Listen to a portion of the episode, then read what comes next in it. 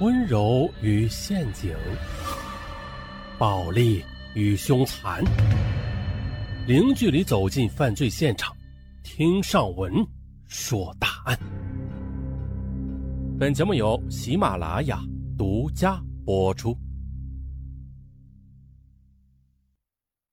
本期案子是一起绑架案，不同的是，绑架者是一名银行的副行长。这名副行长，他邂逅妙龄女子，于是便有了番心生荡漾的激情燃烧。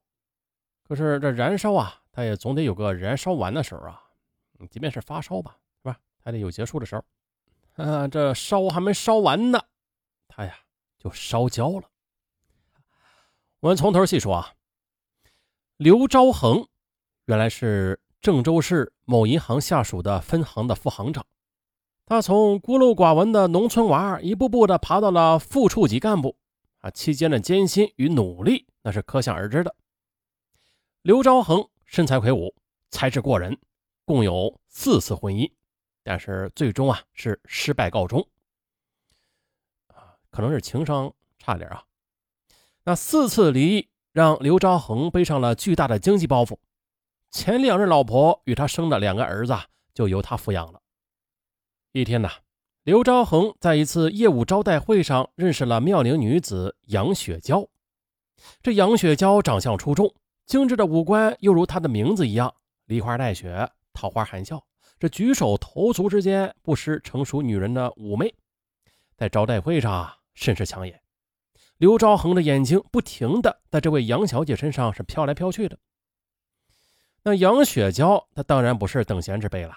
他也注意到了刘行长那火辣辣的眼神，也就打这之后呢，他也主动的打过几个问候电话给这位官场得意、情场失意的刘行长。杨雪娇的主动问候和刘昭恒的垂涎欣赏，啊，促使两个人几个月之后的便如胶似漆了。那杨雪娇认识了刘昭恒之后，便辞去了他那份薪水不高的业务员工作。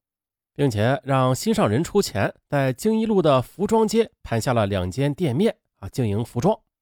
自己呢也搬去刘昭恒的屋子一起同居了。可是这好景不长啊！正当杨家父母对这个女儿，呃，这个行长男友笑得合不拢嘴时，哎，刘昭恒却突然的被单位里勒令提前的内退了。哎，原来啊，经济上一直捉襟见肘的他。自从见到杨雪娇之后，就一直是心生荡漾啊。为了能使这个娇美的心上人一心一意的跟着自己，刘昭恒便不惜大把大把的摔钞票，啊，很多钱呢都是做了手脚的。结果常在河边走都得被失血啊，被单位里查出了经济问题。于是啊，领导便勒令他年底之前务必办理内退手续。哎呀，刘昭恒这下是傻眼了，万念俱灰，仕途没了。这就意味着经济靠山也没了，而刘昭恒一时间这惆怅颓废的表情，也让杨雪娇顿时傻了眼儿天哪，这可怎么办呢？现在生意越来越难做了，今后靠你这五百元的内退工资可怎么活呀？杨雪娇嚎啕大哭，让失意落魄的刘昭恒是更加心烦了。不过呢，他们也不得不面对现实。刘昭恒下岗的第一个月。杨雪娇只好把她服装店里的营业款往里贴，一连数月，月月如此。慢慢的，杨雪娇有些吃不消了。你不能光靠我的生意款度日啊！我整天扶你来雨里去的多不容易啊！那不行，你得出去找工作。你学历、能力样样都有，不愁找不到一份好工作的。我去找工作？你没搞错吧？我堂堂的行长，居然混到了去找工作糊口了，可笑！你才可笑呢！你以为你还是行长啊？你的梦也该醒醒了！啪的一声响亮的耳光落在了杨雪娇那雪白的脸颊上。可是那一刹那的，看着心上人捂着发红的脸蛋，伤心的大声嘤嘤嘤，刘昭恒他也后悔了。可是还没等把这杨雪娇哄好呢，第二天一大早的就有人敲门。刘昭恒打开门之后，哦，是自己的二儿子站在门口，爸。学校开学要交学费了，我妈让我来要钱。又是钱？你们不是刚交了钱吗？怎么又要钱呢？刘昭恒皱着眉头吐出这几句话，可立刻的却又遭到儿子的反驳：“嗯，爸，以前学费都是你出的，你怎么这次这么不情愿呢？你是行长哎，行长不出，难道让当工人的妈妈出啊？”呃，这儿子的话堵得刘昭恒哑口无言。但是对于爱面子的刘昭恒来说，宁愿出去借钱，也不能当着儿子的面说自己下岗了。一个月后呢杨雪娇的服装店又被别人低价的兼并了。据说啊，是内情人得知刘昭恒下台之后，故意的挤兑他。这下好了，处境一下子变得如此凄惨，杨雪娇也再没有了以往的跋扈的神气。看着同样落魄的心上人，他委屈的又是嘤嘤嘤，一时间。同病相怜的心酸充斥着两人世界。可就在有一天呢，正在看警匪片的刘昭恒突然扭过脸来，对杨雪娇说：“哎，我有主意了，咱们可以绑架敲钱呐！这钱来得快，只要胆大心细，一定没事的。”啊！杨雪娇的确的是被刘昭恒这一席话给吓住了。可是当他看着刘昭恒那冷静的表情、平静的语调，竟然产生了一种像是在听领导做报告的幻觉。再想想刘昭恒从前的精明干练，啊，木呆呆的杨雪娇竟然下意识的点了点头。很快的，两个人便有了目标。这个目标早前到杨雪娇的服装店里买过时装，由于出手阔绰，所以杨雪娇啊，她的印象很深。这是一个年薪三十万。在市内的一家房产公司任总经理的女人，据说家产不菲，有车有房。更重要的是，她有一个六岁的宝贝儿子。就这样，这对穷疯了的野鸳鸯开始了长达两个月的跟踪，摸清了女老总孟欣的家庭住址、上班路线，还有儿子的学校以及他与儿子经常出入的地方。他们发现了。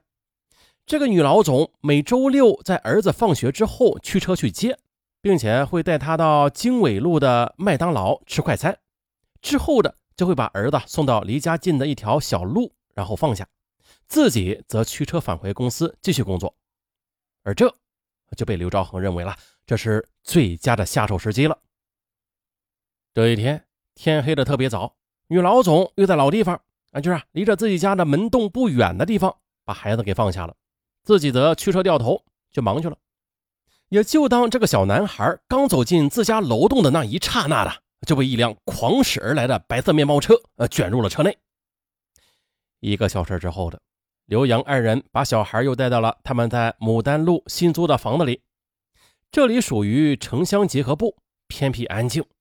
啊，当把小孩的眼罩摘下来的时候，刘昭恒定了定神，而后又假装温柔地说：“小朋友。”你别害怕啊，叔叔一会儿啊送你回家。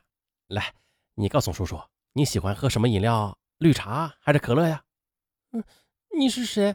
你为什么带我来这里呀？这个小男孩并没有表现出恐惧。呃，哈，实话告诉你啊，你妈妈欠我一百万元钱，一直还没有还呢。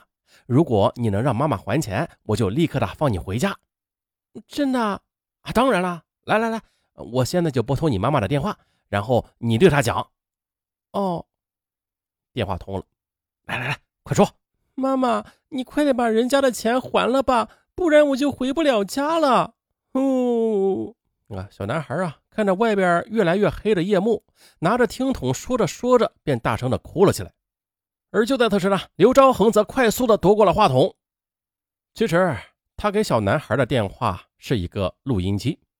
这个诡计多端的刘昭恒把小男孩的话录成了音，以便日后和孟欣多次的去交涉。看着小男孩哭了，杨雪娇急忙上前哄他：“乖，别哭哈，阿姨带你看电视好吗？来，你告诉阿姨你叫什么名字呀？”可是任凭他们二人怎么哄，小男孩就是哭着要回家，哭着要妈妈，这哭声也是越来越大，一时间把刘昭恒急坏了。哎呀，对对对！哎，叔叔，给你变个魔术怎么样？哎，就这样的。刘昭恒拿出扑克牌、围棋等小玩意儿，变了几个漂亮的魔术，这才把小男孩给哄住了。按照刘昭恒的计划，要到孩子失踪二十个小时以后，才给孩子的妈妈孟欣打电话。如果现在打，不一定能够达到最好的效果。于是他就把小男孩带到了另外一个房间，打开电视，又拿出很多零食给他，那有一句没一句的和他聊起天来。小朋友，你妈妈还在开会吗？哈，你在叔叔这里看会儿电视啊，一会儿他就来接你了。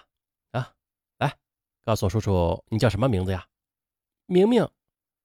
小男孩眼睛盯着电视里的动画片，他头也没回的就答道：“你今年几岁了？六岁半。”小男孩扭过头回答：“哎，那你再看看这位阿姨今年多大了呀？”此时的小男孩扭脸看了看坐在床边的杨雪娇，说：“嗯，应该二十七八岁吧。”好，那你再看看叔叔多大年纪啊？你呀，嗯，年龄应该比阿姨大。嗯，大概四十多岁吧。哎呀，小男孩的这两句话回答的颇显成熟啊，一改刚才哭闹时的幼稚。可殊不知的，这句话就像是重锤一样，在刘昭恒的心里产生了不小的震撼。因为呢，凡是熟悉刘昭恒的人都说他年轻，看起来不像是四十出头的人啊，最多啊也就是二十七八岁。可是这个六岁的小男孩竟然说出了自己的准确年龄。这实在是太聪明了吧！原本想敲诈点钱就放走人质的刘昭恒呢，此时却突然的改变了想法。接着，他又迅速的把杨雪娇叫到了另外一间房间，关上了门之后，压低嗓门，小声的说道：“哎，这个孩子也太聪明了，留着他，我们日后肯定要有后患的。反正刚才我已经录音了，不如 ……”刘昭恒做了一个杀的动作，杨雪娇只是定定的看着刘昭恒，然后竟然就木讷的点了点头。